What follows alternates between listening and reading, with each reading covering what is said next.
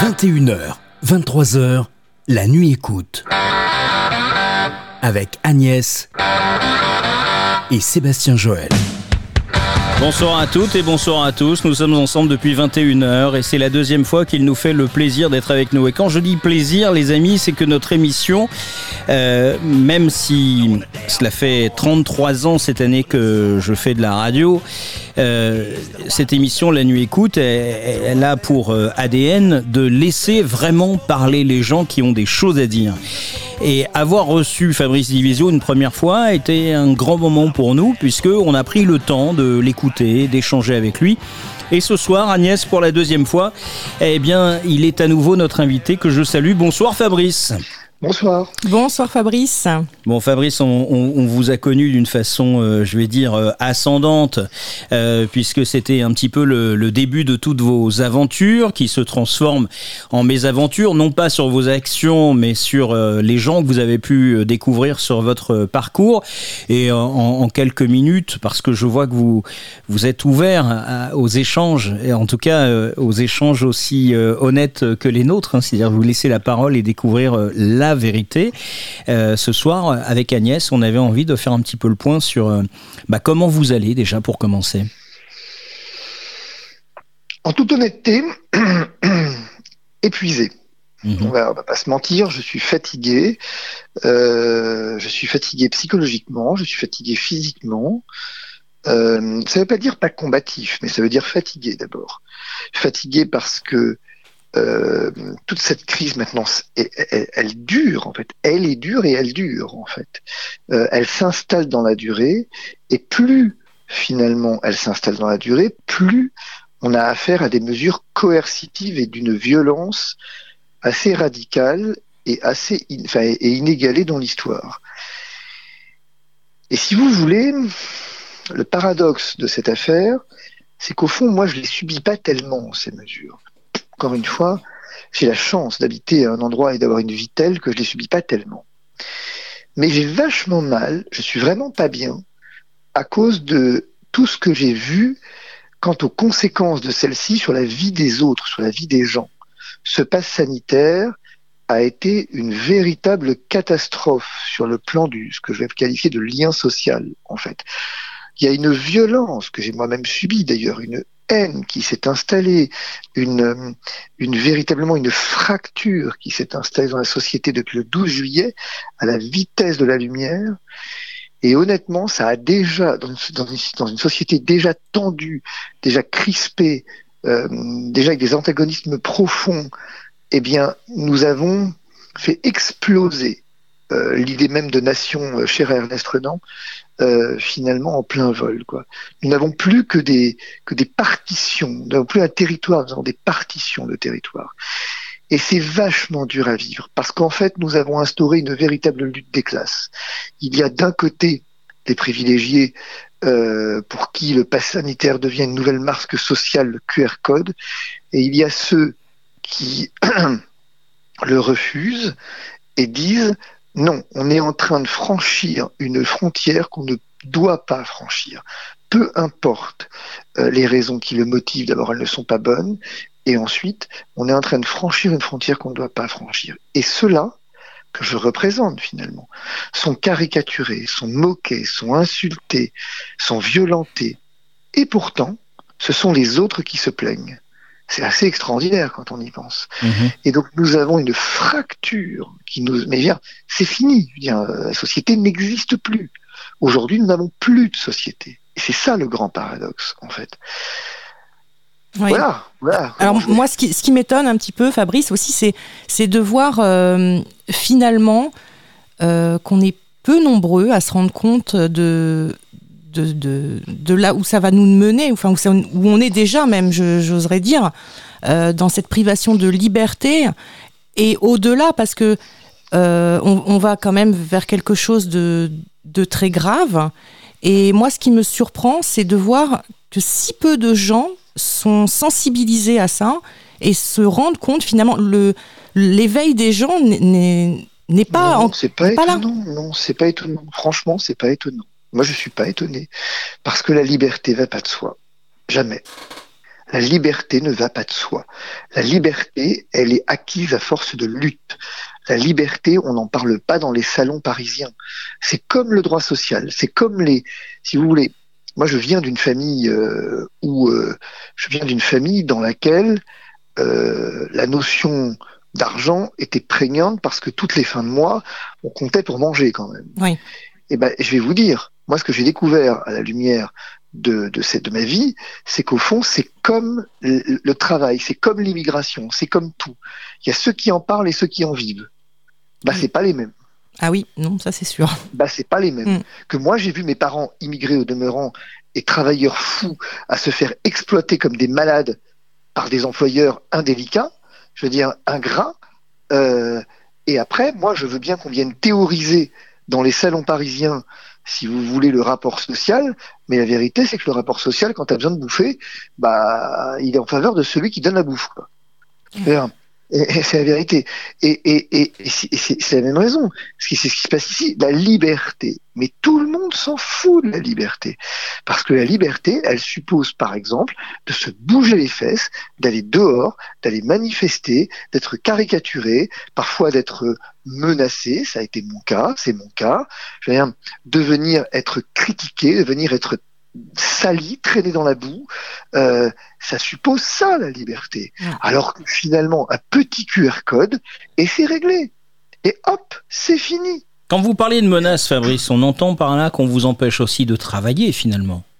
Bien sûr. Au-delà de bien ça. Sûr. Bien sûr. Si vous voulez, je veux dire, me demandiez comment j'allais. Elle est compliquée cette question parce que en fait je suis tout le monde pense que je suis naïf et c'est probablement vrai d'ailleurs mais je découvre la méchanceté. Hmm. Alors tout le monde rit quand je dis ça, mais c'est pas drôle en fait. Je découvre la méchanceté. Moi, je suis pas quelqu'un de méchant. Je suis quelqu'un de vif, de passionné, de autant raisonné que passionné. Euh, je suis clivant, mais je suis pas méchant. Or, j'ai découvert des gens méchants. J'ai découvert des gens qui m'envoyaient des mails dégueulasses, des coups de fils anonymes. On va te crever les yeux. On va. Alors, euh, qu'est-ce qu'on fait avec ça? J'ai découvert des médias qui me traînaient dans la boue d'une manière honteuse. Du coup, qu'est-ce qu'on fait avec ça? C'est compliqué comme question, qu'est-ce qu'on fait avec ça? Mais la presse euh, qui fabrique des informations qui ne sont pas euh, évidemment avérées, vérifiées, on invente des choses autour de vous. Euh, en tant qu'avocat, quand même, vous savez vous défendre dans ce cadre-là, au-delà des menaces. Vous ne pouvez pas vous défendre. Vous, pouvez, pas, vous défendre. Mais bien sûr que non. Se défendre, c'est accorder déjà, c'est déjà finalement. Lorsque vous vous, vous savez, il y a une phrase qui m'a marqué dans ma carrière, le premier s'explique, le second se justifie. Et quand vous êtes dans la justification, c'est fini. Or, la presse, elle est telle que nous sommes toujours dans la justification. Mais c'est pas grave, on apprend si vous voulez. On apprend. C'est comme ça que j'apprends. Et moi, j'ai été extrêmement présent dans cette crise. J'ai beaucoup parlé. J'ai donné beaucoup, beaucoup, beaucoup d'interviews sans jamais considérer à qui je les donnais, considérant que la pluralité de l'information était la règle. J'ai discuté avec des anti, avec des pros, avec tout le monde, sur tout type de plateau, tout type de support. Mais je suis un des seuls à avoir fait ça, finalement. Et, et, finalement, tout le monde s'en fout, parce qu'en fait, chacun, euh, aujourd'hui, a son petit précaré, et ces manifs, par exemple, j'ai quand même, pardon, mais pour me faire parler de la liberté tout à l'heure, mais il faut quand même que vous sachiez que c'est depuis le 17 juillet, la première fois de l'histoire que je manifeste. J'ai eu des problèmes, par exemple, avec la manif pour tous, parce que j'étais défavorable au mariage homosexuel, et je n'ai jamais accepté de manifester, parce que c'est pas un exercice dans lequel je me retrouvais intellectuellement, c'était difficile, que voilà, ça m'a valu quelques problèmes avec eux. Mais euh, aujourd'hui, si donc j'ai bougé, comme beaucoup de Français, euh, eh bien, c'est parce que j'ai estimé que c'était nécessaire de le faire. Alors évidemment, j'ai été tout de suite caricaturé, l'avocat anti-vax, anti-pass, proche de Florian Philippot, euh, tout ce que vous voulez. Dans le cadre de ces manifestations, euh, quand même, Fabrice, vous avez euh, choisi de, de, rejoindre des manifestations qui étaient organisées par, euh, par Philippot. vous n'êtes pas naïf. Pas, tout à fait, pas tout à fait, pardon. J'ai rejoint les manifestations dans lesquelles on m'a invité d'abord. Est-ce que. Ah, c'est pas la même chose. mais moi, j'ai aucune expérience dans les manifestations. Hein, pardon, mais moi, j'ai un type qui me dit venez, on va manifester, c'est important. Effectivement, j'en conviens, j'y vais. Point. Point. Personne m'a jamais invité. C'est marrant. Tout le monde me parle d'unité de manifestation, par exemple. Dans mes manifs, des gens sont venus me voir pour me dire faut aller aux manifs des gilets jaunes. mais lesquels Comment Où ça? Je sais absolument pas de quoi vous parlez, en fait. Oui, mais là, vous, vous saviez quand même qui, qui est Florian Philippot. Oui, d'accord, mais je m'en fous de qui Florian Philippot. Je, je pense qu'effectivement, d'ailleurs, regardez, alors là, c'est un très bon exemple. Aujourd'hui, j'ai dit quoi? À la manif J'ai dit que, un, j'irai quasiment plus, euh, que deux, j'allais effectivement dans une phase de désert médiatique pour ne choisir que très précautionneusement les médias dans lesquels j'allais désormais apparaître. Et pourquoi? Trois, parce que désormais était venu le temps d'écouter et plus le temps de parler pour ensuite se faire porte-parole. Et si je veux être porte-parole, encore faut-il que j'entende la parole. Et être porte-parole comment?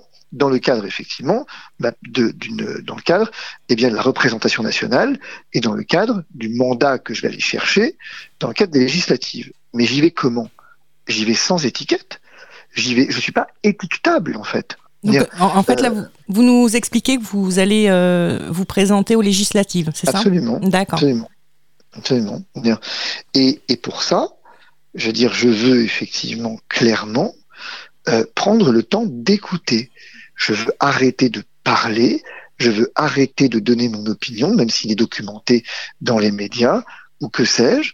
Je veux aujourd'hui choisir avec vraiment parcimonie les médias dans lesquels je parle pour ne privilégier que ceux dont je suis absolument sûr et dans lesquels j'ai le temps d'exprimer des choses, ou alors parce que, notamment chez TPMP, Cyril est devenu véritablement un ami et, et m'a vraiment beaucoup, beaucoup touché sur certains points.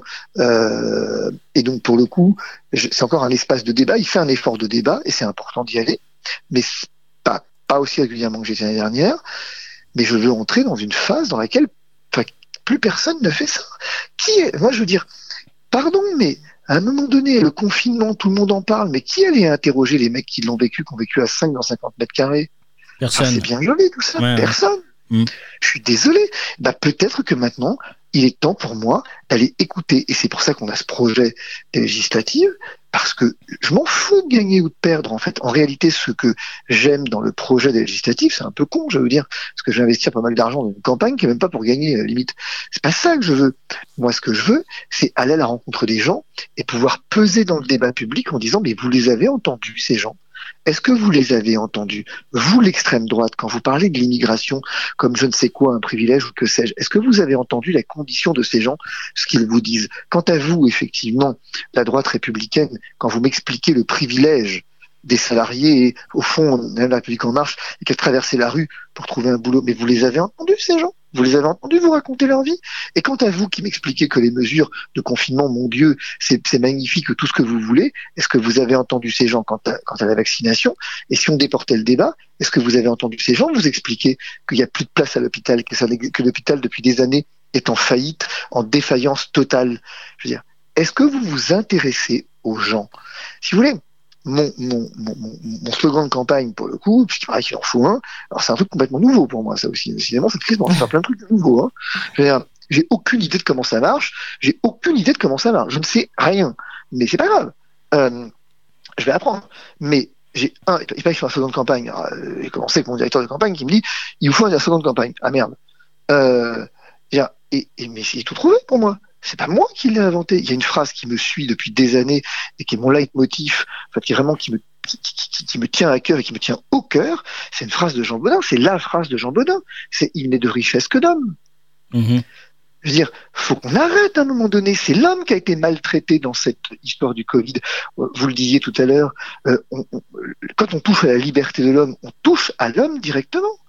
Moi, je, je, je, je, suis blessé par tout ce que j'ai entendu dans ces manifs. Vous savez qu'après les manifs, pourquoi, enfin, une des raisons pour lesquelles j'allais aux manifs, d'abord parce que c'était important, mais ensuite, euh, après je vous dirai pourquoi j'y vais plus d'ailleurs, mais pourquoi j'y allais pour ça, mais aussi parce que après, on tenait une permanence juridique, une permanence d'accueil après les manifs, euh, et j'ai entendu mais des souffrances dont, dont, dont je enfin, vraiment des familles qui se déchirent, des employeurs qui profitent de l'argument de la vaccination, quoique non obligatoire chez eux pour pour pour venir euh, euh licencier des gens, des établissements sportifs euh, qui imposent à des sportifs de haut niveau de venir se vacciner, quoique déjà vaccinés à Dakar ou que sais-je, mais des situations, des soignants en pleurs qui sont fait vacciner en pleurs. Alors justement, justement Fabrice, j'ai une question concernant euh, justement cette obligation vaccinale, parce que visiblement, il n'existe pas de, de décret d'application concernant. C'est plus compliqué que ça, en fait. C'est plus compliqué que ça.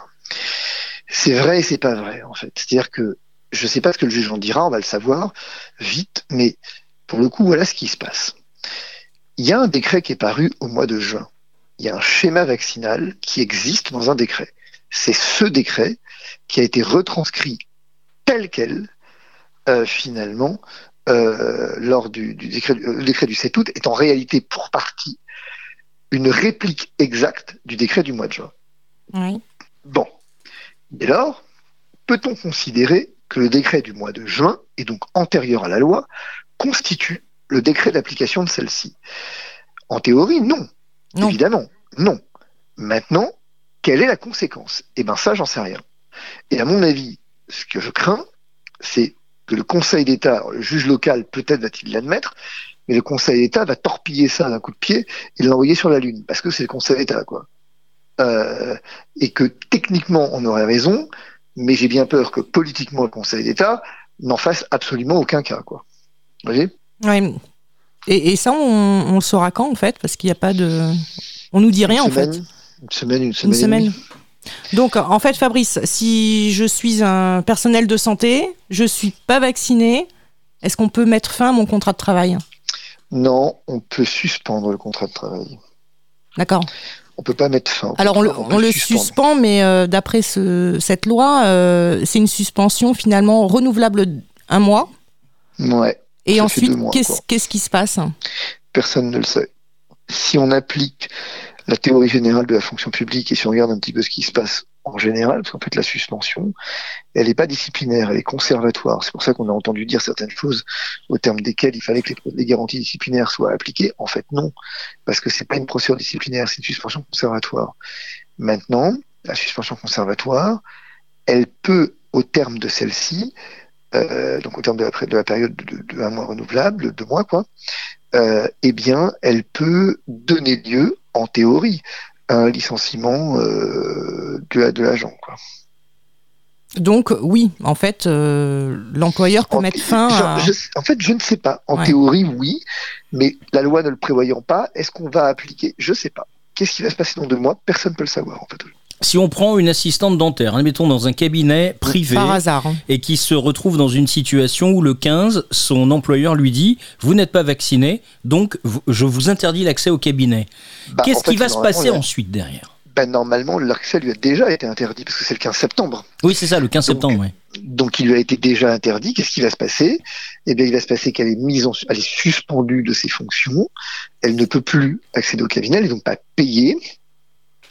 Elle peut aller travailler ailleurs euh, pendant la suspension du contrat de travail, euh, sous réserve de l'obligation de loyauté à l'égard de l'employeur, mais euh, au terme de ces deux mois, qu'adviendra-t-il? Bah, Probablement sera-t-elle licenciée pour faute, la faute étant de ne pas se faire vacciner. Certains parlent d'inaptitude, mais non, c'est pas un problème d'inaptitude. Elle est apte, c'est juste qu'elle ne veut pas, en fait, et donc ça constituerait une faute ce qui permet à cet employé qui finalement va se retrouver sans emploi d'être licencié et d'avoir le droit euh, à, accès à Pôle emploi. Ouais. En théorie. Ouais. On se retrouve pas à la rue sans indemnité. non, même en pratique, c'est comme ça. Même si c'est en Belgique, je crois,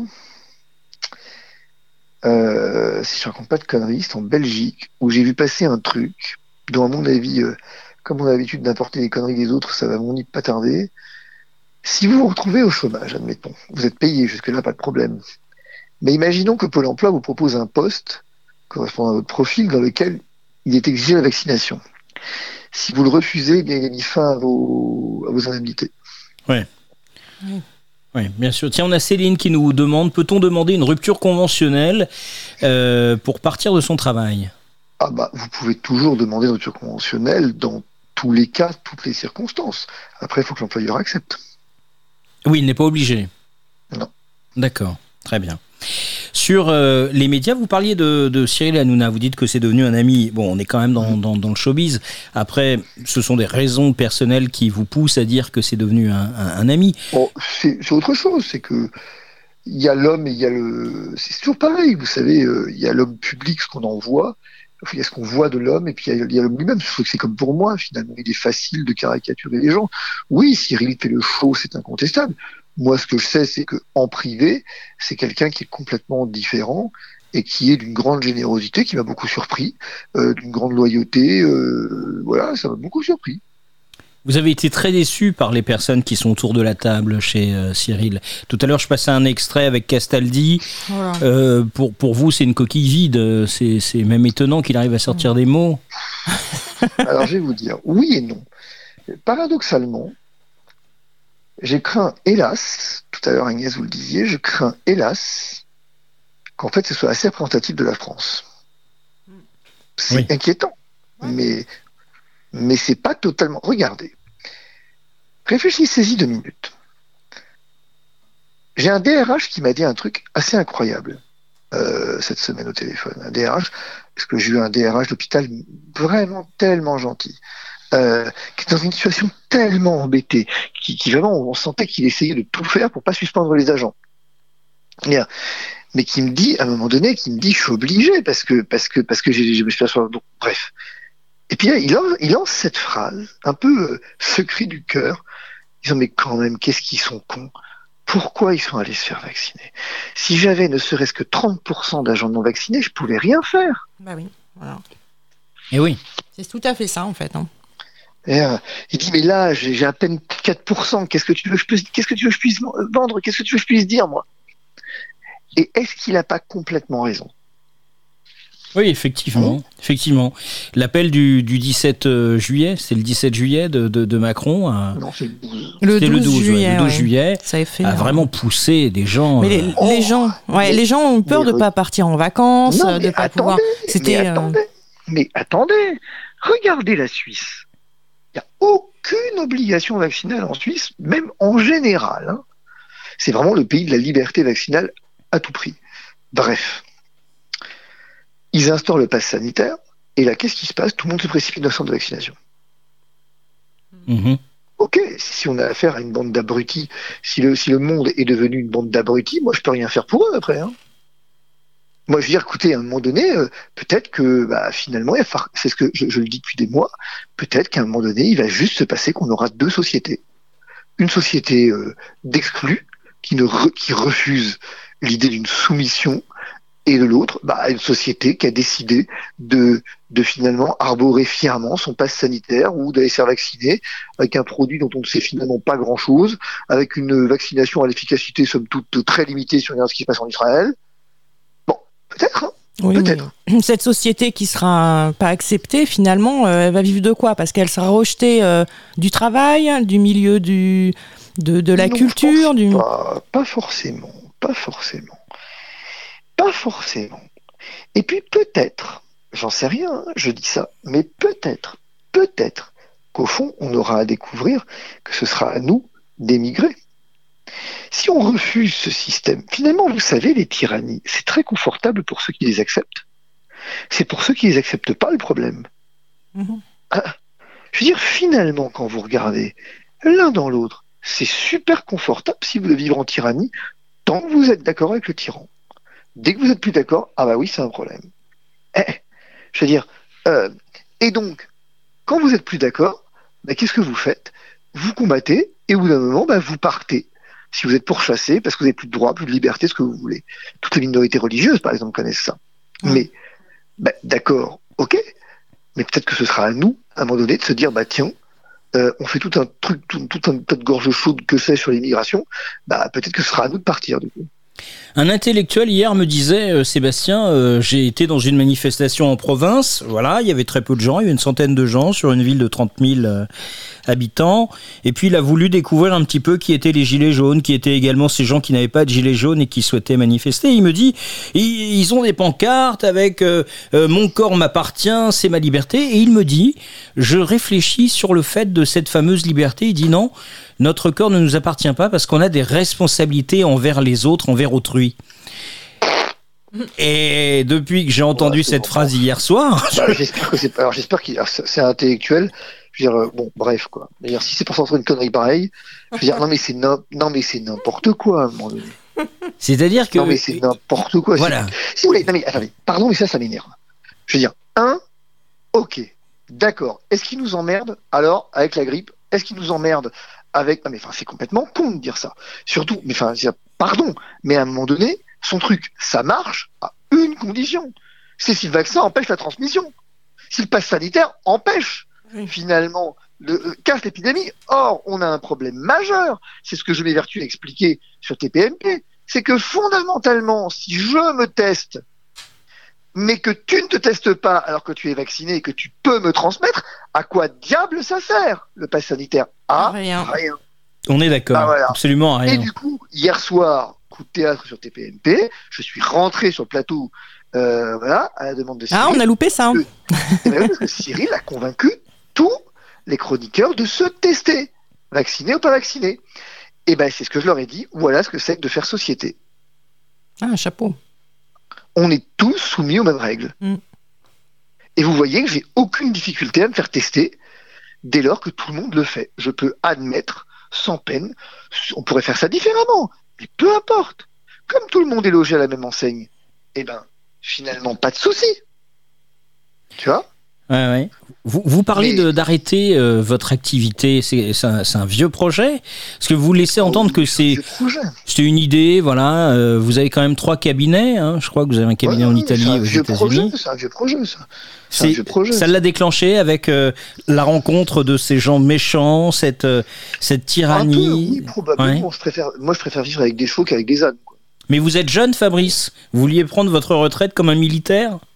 C'est un peu ça l'idée. Ouais. Euh, euh, moi, j'aurais bien commencé par la retraite, en fait. Je pense qu'il faut qu'on commence tous par la retraite pour être sûr de la prendre. Alors voilà, euh, alors ça, c'est la phrase que j'aime. Je crois que c'est la plus belle phrase que j'ai entendue de Maître Divisio. alors là, je vous suis. non, si vous voulez, retraite à part, moi, j'ai. Enfin, on a tous une histoire dans nos vies. Moi, je reste traumatisé par mon père qui est mort, qui a trimé comme un fou et qui est mort un an après sa retraite, même pas. Euh, je, je, dis pas ça, euh, voilà, j'ai 47 ans, je suis pas, je suis pas, je suis pas, voilà, j'ai pas 60 ans, mais au fond, vous vous dites à un moment donné vous bossez pourquoi, quoi. Mm. C'est une vraie question. Hein. Je veux dire, quand vous voyez votre père euh, qui, qui, qui, qui, meurt un an après sa retraite, donc qui attendait sa retraite euh, comme le, qui en parlait, moi j'en ai toujours entendu parler quand je serai à la retraite, machin, et finalement, vous vous dites, mais au fond, il a 60, 61 ans, il meurt à 60, même pas 62 ans, mais c'est pas possible quoi, il se passe un truc là, il y a un truc qui est, enfin, euh, enfin voilà. Alors moi je prends la même condition que lui, mais mais il y a autre chose, c'est que oui, c'est un vieux projet. Alors je vais pas partir tout de suite parce que c'est pas comme ça que ça se fait. Euh, euh, quand on enclenche un processus de cession de part, il faut les évaluer, c'est compliqué, ça prend du temps. Euh, ça prend un an, euh, voilà, un an et demi peut-être, j'en sais rien, peu importe, ou huit mois, enfin peu importe, mais c'est pas tout, pour tout de suite. Puis je vais pas planter les gens que je défends, pas planter mes collaborateurs, mes associés, c'est pas comme ça que ça se passe. Mais, mais oui, le processus est enclenché, c'est incontestable, mm. bien sûr qu'il est enclenché, parce que je suis pas fait. c'est bête ce que je vais dire, parce que d'abord, parce que d'abord, le prochain sur la liste ce sera moi. C'est-à-dire qu'en fait, faut pas rêver. Hein. Lui, la mollesse avec laquelle les avocats. Enfin, vous imaginez les avocats. Enfin, qui a défendu dans, Enfin, Pardon, mais il était où lors des avocats? J'ai un détail qui m'amuse. Donc, leurs avocats, le pass sanitaire, tout ça, tout le monde s'en fout. Bon, en confinement, tout le monde s'en tape. J'ai bien compris. Là, avec la problématique des réfugiés afghans, au demeurant fort sérieux, c'est pas le débat. Tout à coup, pam, communiqué de presse scandalisé de l'avocat des avocats, il ne saurait être question de trancher son droit d'asile, droit fondamental. Donc en fait, tant que c'est les autres, ça marche, mais quand c'est nous, ça marche plus, quoi. Hmm. Donc les droits fondamentaux des autres, et heureusement, compte, mais les droits fondamentaux nos droits fondamentaux. Il ne s'agit certainement pas de faire une comparaison, mais il s'agit de garantir naturellement les droits fondamentaux des, des, des, des réfugiés, enfin, demandeurs d'asile, et c'est une évidence absolue. Et en même temps, qu'est-ce qui vaut cette tout à coup cette espèce de sursaut? Oui, voilà. Euh, ça, c'est un petit peu comme euh, comme les syndicats, hein, parce que euh, je sais pas ce que vous ce que vous pensez des syndicats qui en fait qui ne sortent pas dans la rue hein, depuis depuis toute cette crise, et là d'un seul coup, hop. D'ailleurs, on a une question d'Angelo. Et là-dessus, Angelo en direct nous dit demander à Maître Divisio ce qu'il pense des syndicats qui ne sont pas dans les rues depuis la, la mise en place du pass sanitaire, alors que des citoyens sont virés de leur entreprise mais parce que tout le monde s'en fout.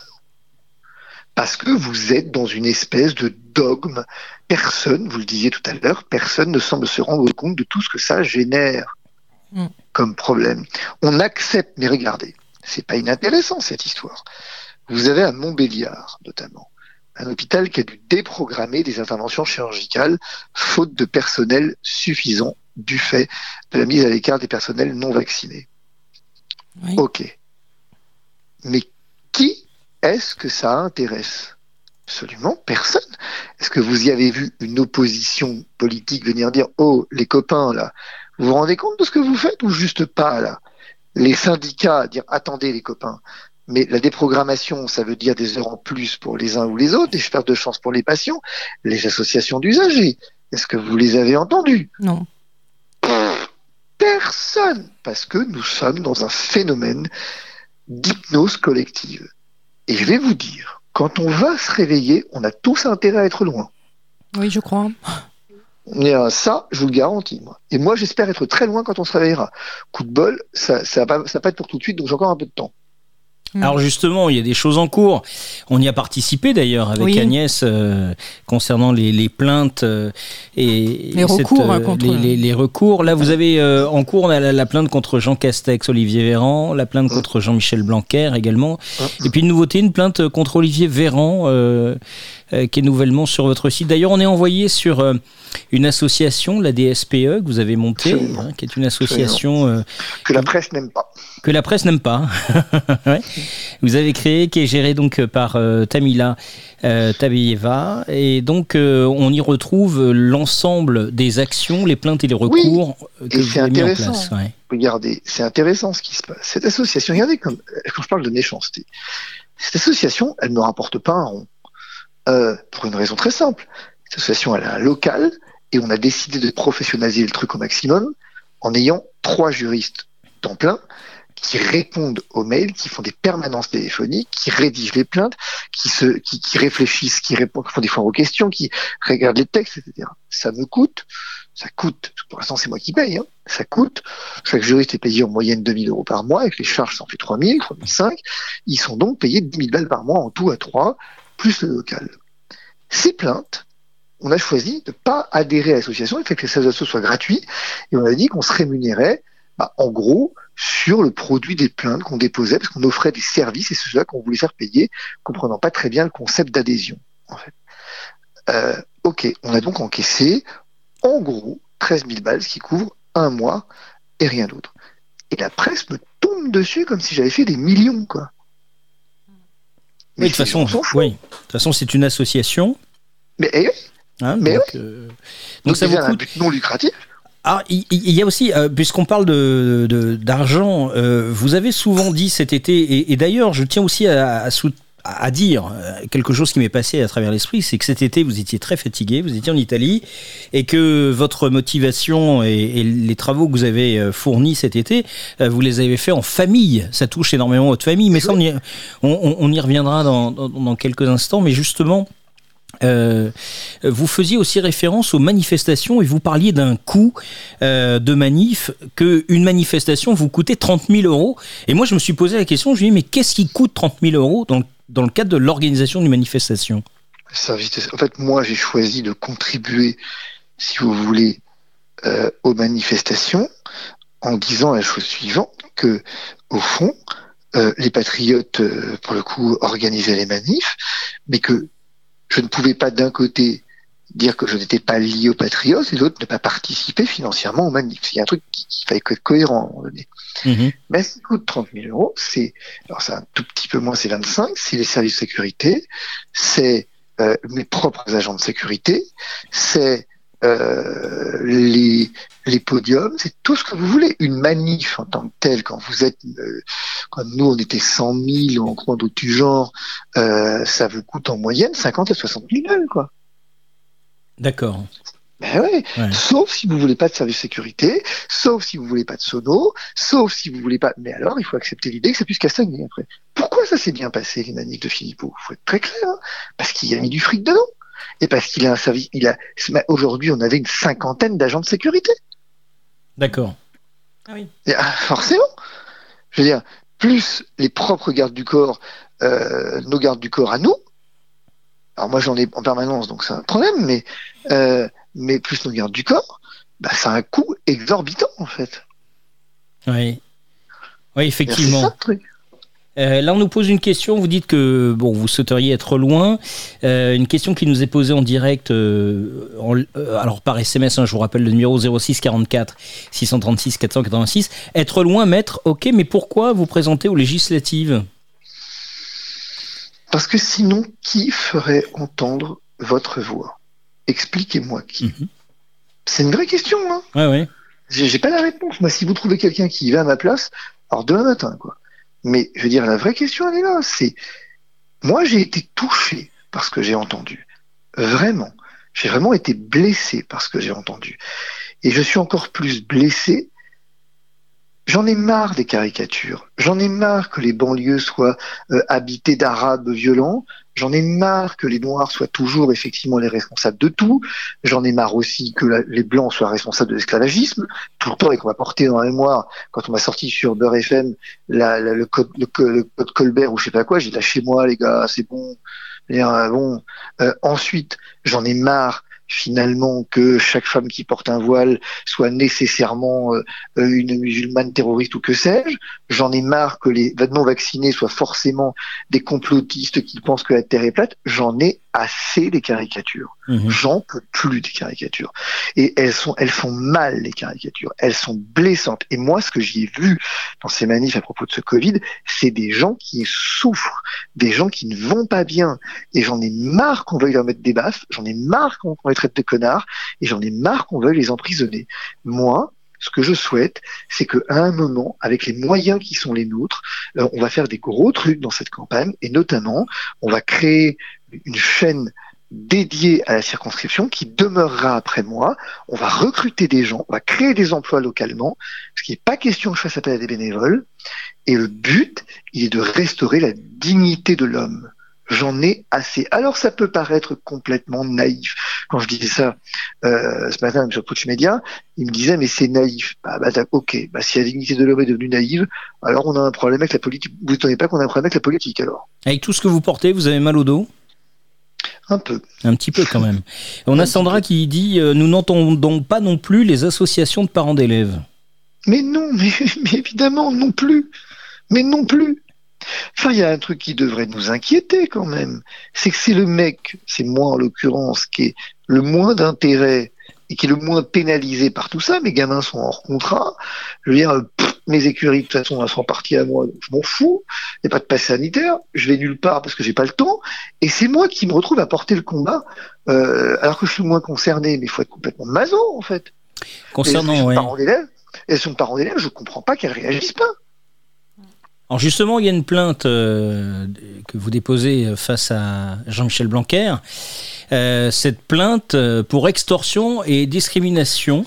Bah, contre le ministre de l'Éducation nationale suite aux annonces que les enfants non vaccinés devraient suivre les cours à distance si un cas de Covid se déclare au sein de leur classe et ils seraient donc également exclus des sorties scolaires. Quel est le fondement sanitaire de ce truc? Ça n'existe pas. Mais vous allez aller plus loin. Moi, j'ai déjà dans ma clientèle, en tout cas dans les gens qui me contactent, des cas contacts non vaccinés, exclus. Donc d'accord. Bah, figurez-vous qu'en fait, il n'y a pas de continuité pédagogique. Ils ah sont renvoyés chez eux et point. Oui, donc il n'y a rien de mis en place derrière, euh, contrairement à ce qu'ils nous avaient annoncé. D'accord. Bah voilà. Hum. Donc qu'est-ce qu'on est en train de faire Ça va pas la tête? Sur les recours et les plaintes que vous avez mis en place, combien de, personnes euh, se sont euh, manifestées justement? J'en sais rien. La cour, à moi, on a eu, ce qui est une très bonne nouvelle, on a eu en gros à peu près 5 ou 6 000 téléchargements. et la Cour de justice de la République dit qu'elle en a reçu 14 000. Donc, ce qui laisserait entendre, si c'est les miennes en tout cas, ce qui laisserait entendre que les gens se les refilent, ce qui est une super nouvelle en fait. Oui, exactement. Et sur les mises en examen, par exemple, de Buzyn, tout ça, quel est votre regard? Parce que on, vous le doit d'une certaine façon. Oui. Alors, je ne peux que m'en réjouir si la vérité soit faite. Mais maintenant, je sais que la vérité ne sera pas faite. Puisque mettre Buzyn en examen pour mise en danger de la vie d'autrui, c'est vraiment me prendre pour un con quand même. Je vous explique. Il y avait deux grandes séries de plaintes déposées. Les miennes et d'autres. Moi, je n'ai jamais déposé de plainte pour mise en danger de la vie d'autrui parce que j'avais considéré que ça ne tenait pas juridiquement. J'avais déposé plainte pour abstention volontaire de combattre un sinistre. Bon. La Cour de justice de la République a classé toutes les plaintes pour mise en danger de la vie d'autrui, les a rejetées pour n'accueillir que les miennes, celles d'abstention volontaire de combattre un sinistre, en disant que la mise en danger de la vie d'autrui, ça ne tenait pas juridiquement. Parce que il y a la notion de immédiateté. Je mets en danger votre vie si mon abstention, elle, est, elle, elle, vous conduit, il y a une espèce de rapport d'immédiateté. Vous voyez? Eh oui. Bon. Ok. Très bien. Pourquoi pas? De quoi est mise en examen Buzyn? Mise en danger de la vie d'autrui. Ça, la Cour de cassation, si ça va devant elle, elle va le prendre, elle va le mettre en boule, lui mettre le feu et le balancer par la fenêtre. C'est comme ça qu'elle va faire. Mhm. Donc on sait déjà que l'histoire est pliée. D'accord. Oui, effectivement. effectivement. Et là, je vois que vous avez également, donc, euh, dans le cadre justement des, éventuelles poursuites, le. Alors, j'ai un petit trou de mémoire, me semble-t-il, euh, que euh, Jean-Baptiste Djebari est bien lié au transport, hein, c'est ça hein? Absolument. Oui. Et vous savez pourquoi? Parce que Jean-Baptiste Djebari, il me prend vrai. J'en ai marre qu'on me prenne pour un âne quand même à un moment donné. Djebari, tranquillement, gentiment, et quelques mois, je dépose un recours en disant écoutez, vous me saoulez tous avec votre variant anglais et brésilien, mais si vraiment il est beaucoup plus dangereux, eh ben soit dans les transports, qui est un lieu de contamination, je vous propose qu'on mette des FFP2 et puis comme ça on n'en parle plus. Réponse de Djebari dans le Conseil d'État, mais n'importe quoi, on ne se contamine pas dans les transports. Voilà. Toutes les études montrent qu'on contamine dans le transport. Redit sur TPMP face à moi. Bon, et aujourd'hui, on instaure un pass sanitaire dans les transports. Donc, donc ça veut dire que Djibari nous a mis en danger, si je comprends bien, pendant des mois. Oui, exactement. C'est ce que je comprends, finalement. Oui, oui. On comprend la même chose. Bah, voilà. Bah ouais, bah finalement non, parce que Djibari dira, mais non, le pass sanitaire, vous êtes trompé. Il n'a pas pour but de, euh, il n'a jamais pour but de freiner l'épidémie ou que sais-je. Il a pour but de vous forcer à vous vacciner. Mm. Bon, bah, tout va bien, alors. On est d'accord. Bah, ça, c'est de l'extorsion, vous voyez. C'est la définition de l'extorsion. Quand on, parle. Quand on parle de, pression et de menaces concernant le gouvernement, est-ce que vous en avez subi, justement? Bah, C'est quand même moi qui me balade. C'est comme mes gamins qui vont à l'école avec un service de protection rapproché, quoi. Donc, mais alors ça, ça intéresse personne. C'est un côté assez extraordinaire. J'en ris, mais c'est pas drôle. Mais je dire, Marty et compagnie font une conférence de presse pour dire ils sont menacés. C'est terrible. Mm. Moi, ça fait quand même deux mois et demi que je balade avec, des gardes du corps. On est à Marseille, des gardes du corps. Fait gamin, ma maison est devenue un bunker. Mais à côté de ça, tout le monde s'en fout. c'est un truc assez extraordinaire en fait. Mais vous savez par qui vous êtes menacé, euh, maître? Non, je sais pas. Je sais pas. Des menaces anonymes. Oui, bien sûr. J'ai quelques mails, je sais pas qui c'est, peu importe. En fait, j'ai pas pris ça très au sérieux au départ et je continue pas à le prendre au sérieux. Mais bon, on m'a demandé, euh, police m'a demandé, euh, alors ça aussi c'est extraordinaire, la police me demande de prendre un service de protection rapproché. Bah, ils ont qu'à m'en fournir un s'il en faut un. Mm justement, vous pourriez être menacé par des gens qui vous fournissent votre service d'ordre. Alors, figurez-vous que c'est pas comme ça que ça a été dit, mais c'était pas très loin, en fait. Mais oui. Et que donc, le très gentil d'ailleurs au PJ m'a conseillé de prendre un service de protection privée. Un grand respect, c'est un message qui nous vient de Toulouse, signé Sylvie. Un grand respect pour euh, Monsieur Divisio, qui est au front. Je le trouve courageux. Il est pour moi une lueur d'espoir dans cette sombre période, euh, car effectivement, euh, ces gens vous suivent, beaucoup de gens vous suivent, hein, justement. Eh bien, vous comprenez pourquoi j'arrête les manifs. Bien sûr. C'est-à-dire que je refuse, je refuse catégoriquement comment je vais dire, j'ai beaucoup, beaucoup, mais vraiment profondément de respect pour ces gens que j'ai vus. Mais je refuse de pouvoir à un moment donné laisser entendre que je puisse être le sauveur de qui que ce soit. Moi, le 12 juillet, quand j'ai pris la parole, je vous ai dit, je vous promets du sang et des larmes. Et je refuse, je, dis ça, c'est très important pour moi. Je, je, j'aime vraiment ces gens. J'aime vraiment. J'ai vraiment découvert des gens qui souffrent et je, vous n'imaginez pas à quel point ça me blesse, en fait. Je suis profondément blessé dans ce que je suis. Je suis ému en vous le disant parce que j'ai découvert des situations de vie, mais, que, enfin, c'est ça qui me conduit à me présenter. C'est-à-dire que pas du tout, je m'en fous, en fait. Euh, je gagnerais moins en tant que député que ce que je gagne actuellement. Alors, je vois, c'est un intérêt pour moi. Mais, euh, mais surtout, c'est à un moment donné, ce que je veux, c'est être au service des gens. Je veux pas être sur les podiums. Ceux qui méritent d'être sur les podiums, c'est pas moi, c'est eux en fait. Et c'est un vrai problème d'être sur un podium pour parler aux gens. J'aime pas ça. J'aime pas être en hauteur pour parler en fait aux gens. J'aime pas cette idée. Moi, je suis bien au milieu de la foule. Je suis pas, je suis bien dans ma permanence quand je reçois les gens. J'aime pas être sur un podium pour leur parler, pour haranguer les foules. Et je leur ai dit d'ailleurs, je leur ai dit, méfiez-vous des gens qui sont capables d'arriver sur un podium et finalement d'haranguer les foules. Méfiez-vous des beaux parleurs comme moi, parce que c'est à cause de gens comme moi qu'on s'est retrouvé dans la situation dans laquelle on est, de pecs qui parlent plus ou moins bien et qui savent manipuler les foules. Ne vous faites pas manipuler, jamais, ni par moi, ni par personne. Ne m'applaudissez pas. C'est pour ça que c'est ça que ça me dit quand j'y allais. Je disais aux gens, on s'est pas compris là. Arrêtez de m'applaudir. On va recommencer l'exercice, mais c'est vous qui allez vous applaudir. Parce que ceux qui ont du mérite ici, c'est vous, c'est pas moi. Bien sûr. Vous voyez? On nous demande si quelqu'un a menacé vos chevaux. Ça, c'est. Est-ce que vous bonne question Ça n'arrivera pas. Non, on ne peut pas menacer vos chevaux. Oui. On peut pas menacer mes chevaux. C'est pas possible. On est peut-être encore à, l'époque des, des, barbouzes euh, où Pasqua a envoyé les, ses hommes de main là pour. Euh, c'est vrai. Pour faire... C'est vrai. C'est vrai. Vous croyez que ça existe encore, ça oh, Je pense, oui. Ouais, je pense, ouais. Mm. On peut considérer que vous n'avez pas peur de ce qui vous arrive en ce moment?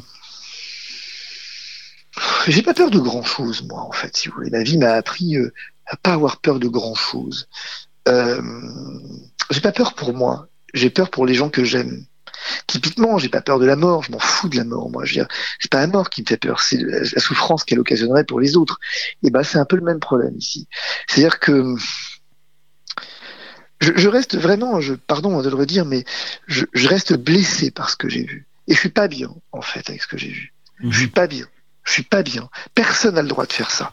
Il y a des gens qui, euh, dont, enfin, je vous donne un exemple, mais il y a, il y a des gens dont la gamine handicapée euh, fait de l'équithérapie. Euh, je sais ce que ça apporte les chevaux aux enfants handicapés pour le coup, et, et qui se retrouvent soumises à un test PCR tous les deux jours, enfin tous les trois jours, mais elle supporte pas le test PCR, donc elle se met à hurler à chaque fois, et on lui dit, bah, elle a qu'à se faire vacciner.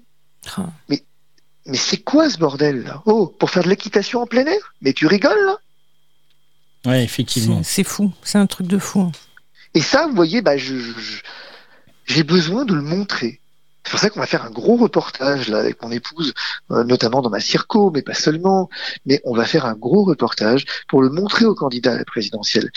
Et je, vais vous dire, pour être franc avec vous, l'autre raison pour laquelle j'arrête, c'est pas la seule, et j'ai beaucoup de respect pour Florian Philippot, mais plus le temps passe, et moi je me sens, enfin, je n'étais pas déjà marqué, c'est très difficile de dire que moi je me sens proche parce que je n'étais pas tellement au départ. Mais bon, euh, au fond, ce qui me blesse, c'est que lui, il allait, j'en sais rien, peut-être que je me trompe d'ailleurs, mais en tant qu'homme politique, il allait pouvoir agir. Alors peut-être que je me trompe, peut-être qu'il n'y a aucun pouvoir qu'il n'est pas élu, mais, mais je sais pas, j'ai l'impression qu'il n'est pas, il est pas préoccupé par la recherche de solutions, en fait. Et donc, à un moment, moi, je veux pas, je, je veux pas cautionner ça. D'abord, j'appartiens à personne mhm. et je refuse que mon image soit instrumentalisée. Mais d'autre part, moi, ce que je veux, c'est des gens qui, cherchent des solutions. En fait, qui cherchent des solutions. Bah, en fait, euh, ces gens-là, euh, finalement, cherchent qu'une chose, c'est le pouvoir, c'est le siège, c'est voilà. Peut-être. Mais j'en suis sûr, hein, moi, depuis tellement longtemps. Et euh, le, ce que devient le peuple ou ce que vivent les citoyens, ils en ont rien, vraiment rien à faire, quoi. donc en voilà. moi, je en tout cas, moi, je cherche pas le pouvoir. Je me fous complètement du pouvoir. J'aime pas le pouvoir. Et ce qui m'intéresse, euh, manquerait plus que je la gagne cette élection, tiens. Euh, ce qui m'intéresse dans, dans, cette élection, c'est pas l'élection, c'est l'idée d'aller à la rencontre des gens. J'aime cette idée d'aller à la rencontre des gens. J'aime cette idée de se dire, mais enfin, quoi, à travers le, mon épouse est réalisatrice, à travers effectivement nos moyens techniques, on va pouvoir montrer ce que ces gens ont vécu. Vous avez été censuré euh, cet été sur, euh, sur YouTube en particulier. Mais qui dirige YouTube finalement? Il, euh, vous aime pas euh, Non, il m'aime pas YouTube. Alors, ce qui est très marrant, c'est que je me suis fait censurer pour la deuxième fois. Alors, c'est pire que ça. Je me suis fait censurer, je ne sais pas pourquoi, la première fois, on ne l'a jamais dit, mais c'est pas grave. La chaîne de mon épouse a été censurée, alors qu'il n'y avait rien dessus. Hmm. Rien. Et ma deuxième chaîne a été également censurée, alors que euh, finalement, il n'y avait pas très pas grand chose dessus, parce que j'ai dit que j'étais contre la vaccination. J'ai jamais dit ça, c'est pas grave. Et euh, le jour où YouTube annonce un accord historique avec la France pour promouvoir la vaccination. Eh oui. C'est marrant quand même. Oui, c'est c'est comme le poste, euh, c'est comme le poste de Benalla euh, après ces, ces grosses affaires. Où était la sécurité de de la gestion de Facebook, c'est quand même fort. C'est ça, c'est ça, c'est exactement ça. Alors moi, il y a un truc qui me passe à travers la tête, Fabrice. Euh, d'un seul coup, je me mets à votre place, je, pourrais être un petit peu vexé euh, parce que je garde en mémoire que Jean-Marie Bigard, qui avait critiqué euh, Emmanuel Macron, Emmanuel Macron, il a décroché son téléphone pour appeler Jean-Marie Bigard. est-ce que, puisque vous vexez quand même le président avec toutes vos démarches, est-ce qu'il a pris la peine de décrocher son téléphone et de vous téléphoner? Dommage que non, parce que nous... Mais j'aurais bien aimé pouvoir lui parler, au demeurant. Genre, très, très calmement et très tranquillement, j'aurais bien aimé qu'il m'explique ce qu'il fait. Qu'est-ce qu'il cherche? Ça m'intéressait de savoir, de sonder le personnage, d'homme à homme, je veux dire, qu'est-ce qu'il cherche? C'est la question qu'on se pose tous, hein, Fabrice. oui, mais tant, qu'à faire, s'il avait appelé, je l'aurais demandé. Il faudrait qu'il vous appelle, c'est ça, je comprends pas. Il préfère appeler un humoriste qu'un avocat. C'est ça. Et après, je vous aurais fait une émission, je fait une émission pour, vous dire ce qu'il avait dit. Mais bon, pas, tout de suite, à mon avis. Hein. Vous n'avez pas eu ça, en tout cas. Non, pas encore. Merci en tout cas Fabrice, euh, parce qu'on vous a pris évidemment encore du, temps personnel. Euh, pour, bah pour nous aussi, c'est vraiment un plaisir à notre euh, niveau, parce que Évidemment, ensuite, ce sont les, les, podcasts, euh, euh, ce qu'on a fait aujourd'hui, quand c'est euh, disponible à nouveau sur YouTube, que les gens prennent du temps pour entendre tout ça. Puis j'avais surtout envie qu'on vous parle différemment que l'ensemble des, des, des différents médias, même, même parallèles. Hein, on vous entend loin, Fabrice. Il y a juste un truc qui me passe par la tête, là, moment où je parle à vos auditeurs parlait de la peur tout à l'heure. Et c'est vraiment ça que j'ai envie de dire, si vous me le permettez. C'est-à-dire, n'ayez pas peur, en fait. Vraiment, n'ayez pas peur. Que je sais bien que euh, ce que vous vivez est pas simple. Je sais bien que beaucoup d'entre vous sont dans une espèce d'incertitude. Qu'est-ce qui va se passer maintenant? Mais on est en train d'assister à la fin d'une civilisation. Et au fond, alors c'est un enfantement dans la douleur, mais ça reste un enfantement. Et en fait, il faut trouver des moyens alternatifs de venir, euh, de venir faire société. Et je vous donne un exemple, tout bête. J'ai fait une conférence, un cheval de conférence en ce moment, notamment pour les jeunes, sur la liberté, justement. Et il y a une jeune fille qui est venue me voir en me disant, bah, moi, euh, je suis euh, au dernier de psychomotricité, j'envisage de me faire vacciner pour pas perdre mon année. Je me ça veut dire quoi, perdre une année? Je comprends pas qu'est-ce qui se passe si vous ne faites pas vacciner Bah je redouble. Bah alors? Bah alors je perds une année. Bah vous la perdez si vous faites rien de votre année. Mais vous avez qu'à l'investir. Vous avez qu'à faire autre chose. Je sais pas, voyager, faites autre chose, quoi. je m'en fous, pas autre chose, quoi. Bien. Ok, bien, j'ai pas pensé, ok. Elle me dit, mais vous voyez, je peux même plus faire de cheval parce que pour le coup, même mes écuries sont soumises à passe sanitaire. Je dis, bah, venez chez moi. Moi, j'ai pas de passe sanitaire. Vous voyez, c'est ça aussi qui est assez beau. Il faut chercher. il faut, chercher, il faut s'entraider. Mm. Et du coup, cette jeune fille, l'a, je, voilà, du coup, euh, je l'ai confiée au co-entraîneur de ma fille, qui, euh, qui va la former sur un an, là, sur une formation équestre, machin. C'est rien, je veux dire. Mon épouse qui propose des formations audiovisuelles pour lesquelles on prend même pas d'argent, je veux dire, on s'en fout. Mais, mais finalement, c'est ça, cette société parallèle, elle, elle naît aussi comme ça.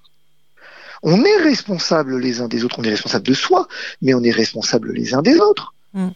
Je veux dire, euh, enfin voilà. Donc, j'ai juste envie de dire ça, n'ayez pas peur. Mais merci beaucoup Fabrice encore une fois. Merci. Je vous en prie. Dès que dès qu'on organise un, barbecue dans un centre équestre du Val d'Oise, on vous invite. C'est ça. ça marche. À, à, très bientôt. Bonne soirée Fabrice. Merci, encore. Au revoir. Au revoir. 21h, 23h, la nuit écoute. Avec Agnès et Sébastien Joël.